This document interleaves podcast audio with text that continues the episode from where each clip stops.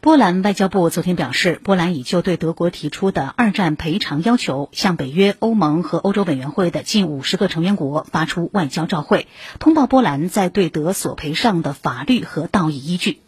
今年九月一号，波兰政府在一份报告中，就纳粹德国在二战期间的侵略和占领对波兰造成的损失，向德国提出了六点二万亿兹罗提（约合人民币九点五万亿元）的赔偿要求。十月三号，波兰向德国正式发出外交照会进行索赔，但德国表示二战赔偿问题已经结束。但波兰方面表波兰方面表示，迄今为止，波兰政府尚未收到德国对十月三号照会的官方回复。